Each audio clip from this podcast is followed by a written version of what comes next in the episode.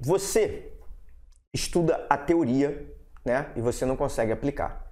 Deixa eu te dar um exemplozinho básico. Imagine só que você lesse todos os livros que tivesse a seu alcance sobre natação. Imagine só que você falasse com o maior número de pessoas que já tivessem nadado ou até competido em uma piscina na vida. E você imagina que você vai conseguir aprender a nadar dessa forma, sem nunca cair na água? Então, quando você dá muita ênfase à teoria, eu sei que, que não vai ser o seu caso. Eu sei que você vai ver a teoria, uma teoria básica, e que você, e que você vai ver, fazer alguns exercícios em algum momento. Mas o que eu proponho para você é o seguinte, olha só. Por que não ter a possibilidade de aprender o mais rápido possível com os erros que a prática te geraria? É isso que eu proponho. Se você começar logo a fazer exercícios, você, no mínimo, no mínimo, uma coisa você vai ter que, você vai ter que aprender lá de cara, que é interpretar a questão. A teoria não te ensina a interpretar questões. O que vai te ensinar a interpretar as questões, principalmente as questões contextualizadas do Enem, é o fato de você fazê-las. Você vai ter que fazer essas questões contextualizadas. Por quê? Porque quando você. O, o, o, ponto máximo, o ponto máximo da interpretação de uma questão, eu chamo de tradução. O que, que é isso? É você traduzir, você pegar a linguagem lá que está escrito em português e você traduzir ela, toda essa linguagem, todo esse português, aquelas palavras, em uma linguagem matemática. O que, que significa isso? Significa você equacionar o problema. Você, você escrever tudo aquilo que está em português em uma equação, que é uma linguagem matemática, ou então uma inequação. Esse é o ponto mais alto de uma tradução. Ou, então, existem algumas questões teóricas também que caem no Enem.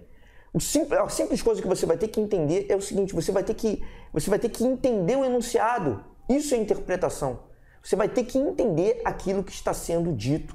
E se você ficar dedicando um tempo muito grande à teoria, além da sua ansiedade, como eu já disse, aumentar muito, você jamais vai ter o acesso a isso. Você jamais vai entrar em contato com esse fato de entender o que a questão está te dizendo, de interpretar a questão. É isso que você tem que dar maior ênfase a partir de agora. As questões do Enem, ainda tem mais outro, tem um outro detalhe. Deixa eu te falar um outro, um outro fator muito importante. Olha só.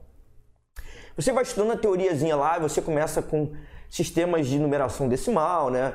Depois você aprende números naturais, que são os números utilizados para contar pessoas, objetos.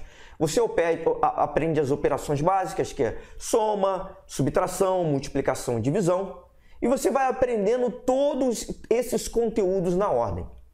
Beleza, muito bom. Só que quando você chegar numa questão do Enem, a questão do Enem dificilmente vai te cobrar cada um desses conteúdos isolados.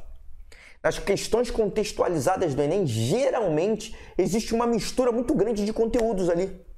Ele vai, pega um conteúdo lá da China encontra com esse conteúdo aqui que foi formado sei lá onde, e aí juntando tudo isso você tem que se virar para conseguir entender aquilo tudo, para conseguir equacionar aquilo tudo.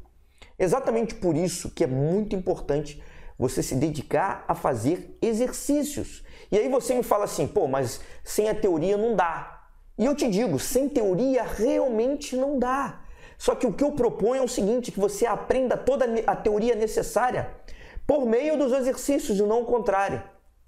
Você pega uns exercícios, os exercícios mais básicos, você vê, o que eu, eu proponho que você veja como se faz esses exercícios mais básicos. Você então entenda como foi feito aquilo ali, então aqui, toda a teoria vai ser vista naqueles exercícios. E depois de você ver aquela teoria que você faz, você refaz aquele exercício, mas agora sem consulta, sem ver. E aí você parte para outro exercício. Primeiro você tenta resolver sozinho.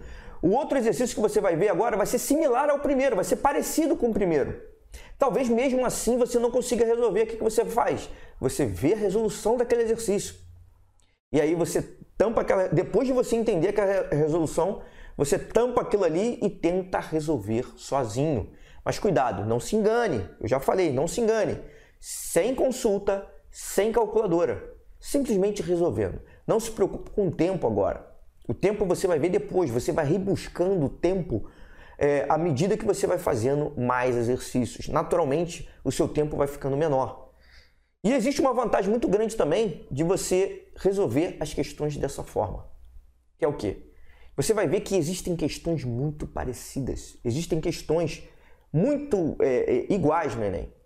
Essas questões é, que, que são que eu poderia chamar até de padrão do Enem, você também vai entender o que o Enem cobra, o que o Enem não cobra. Se você tivesse só na teoria, você jamais ia ter isso. O que, que você ia fazer? Você ia tentar estudar o máximo possível, ia decorar fórmulas muitas vezes inúteis, ia ver coisas que não são tão interessantes, enquanto se você fizer o exercício, você já vai estar tá vendo lá o importante que é a interpretação do exercício.